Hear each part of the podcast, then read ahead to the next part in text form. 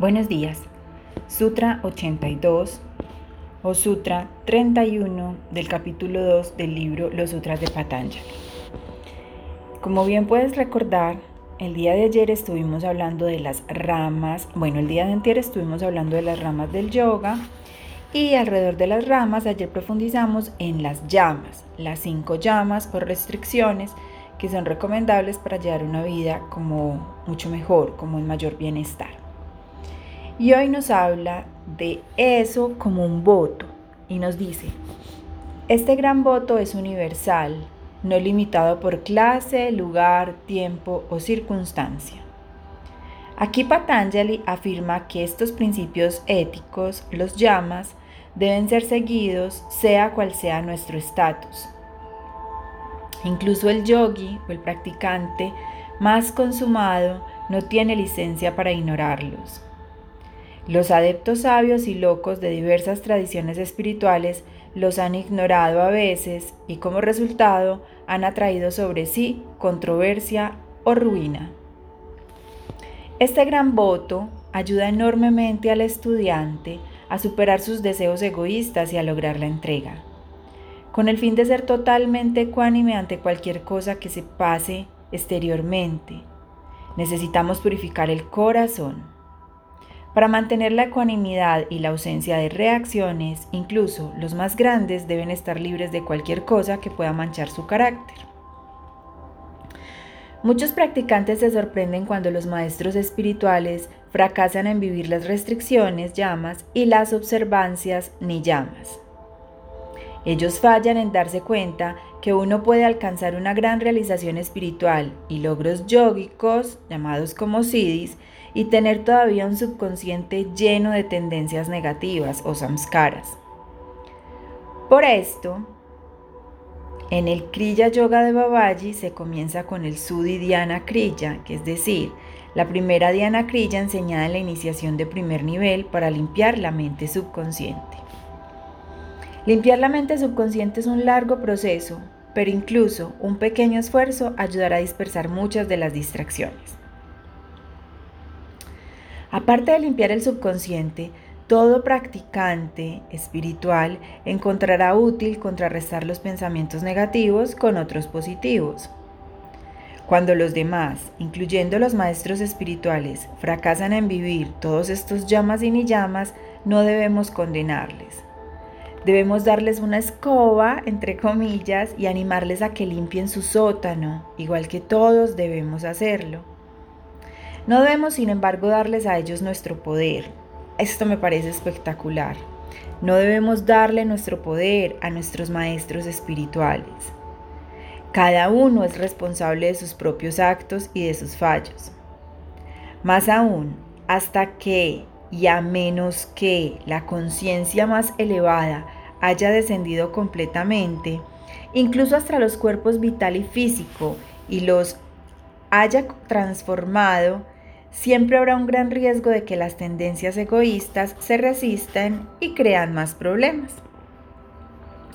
Se requiere vigilancia constante y el autocontrol para poner en práctica estos dos ramas hasta los niveles más elevados de autorrealización.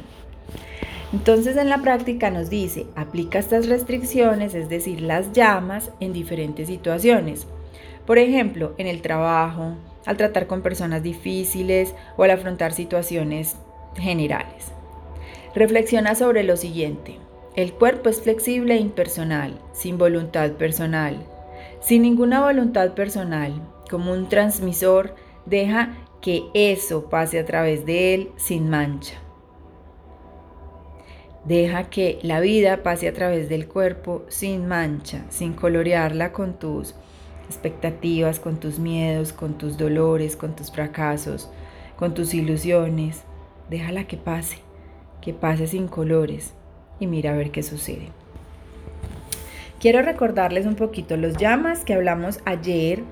Son, eh, recuerden que tenemos, son restricciones y que hablan de la no violencia, de la veracidad, de el no robar, de la castidad y de la ausencia de codicia. Y los niyamas nos hablan de pureza, contentamiento, aceptar sin causar dolor, el autoestudio y la entrega al Señor.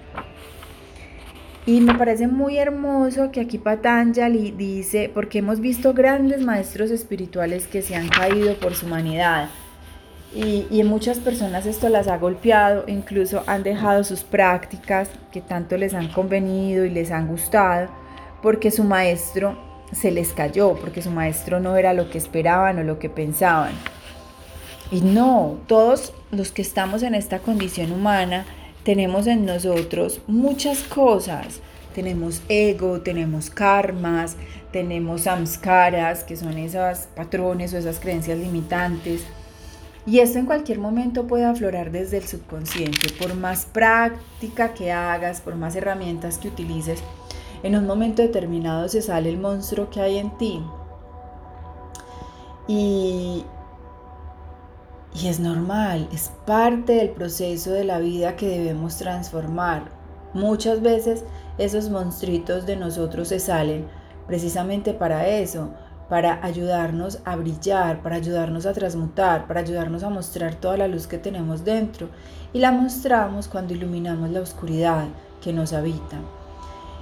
Por lo tanto, todos en esta condición humana tenemos todo el derecho y, tenemos dentro de toda la normalidad la tranquilidad de saber que a veces esto sucede.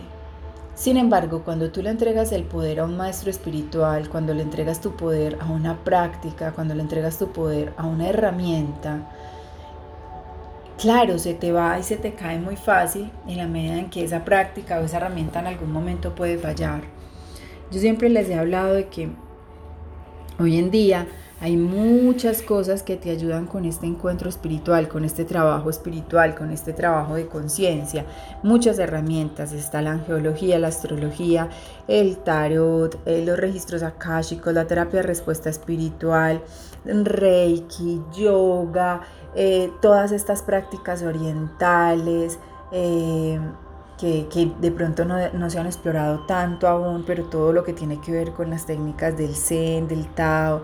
Eh, bueno, hay acupuntura, ayurveda, bueno, hay una cantidad de cosas maravillosas y enriquecedoras. La cuestión es que tú las sepas usar y que no le cedas tu poder, porque al fin y al cabo son herramientas y una herramienta de esas en determinado momento contigo no resuena o te falla y pues ahí se te puede ir tu práctica, tu conexión, tu, compromiso.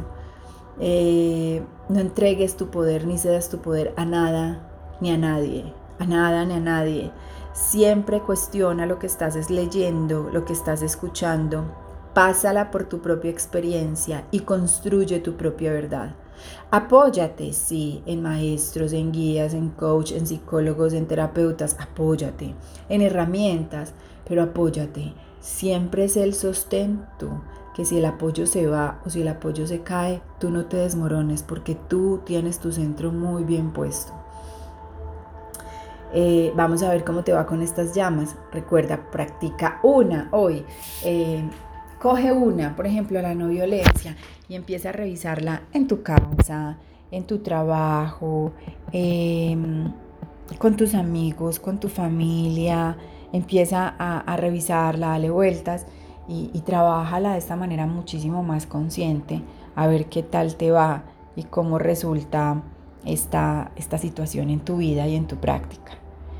Eh, mañana regreso con otro sutra. Vamos ya muy, muy avanzados en este camino, delicioso de reflexionar, de preguntarnos, de todos los días tener un ratito, unos 10, 15 minutitos de autorreflexión y, unos días de autopráctica que nos ayuden a estar más despiertos y a ser más conscientes. Y me encanta acompañarte en este proceso y compartirte estas reflexiones, estos sutras hermosos, esta filosofía yógica ancestral que, que nos da unos matices y nos colorea la mente de nuevas formas de ver, de nuevas formas de pensar y de nuevas formas de preguntarnos, de cuestionarnos, de reflexionar. Te mando un abrazo y te deseo un maravilloso día.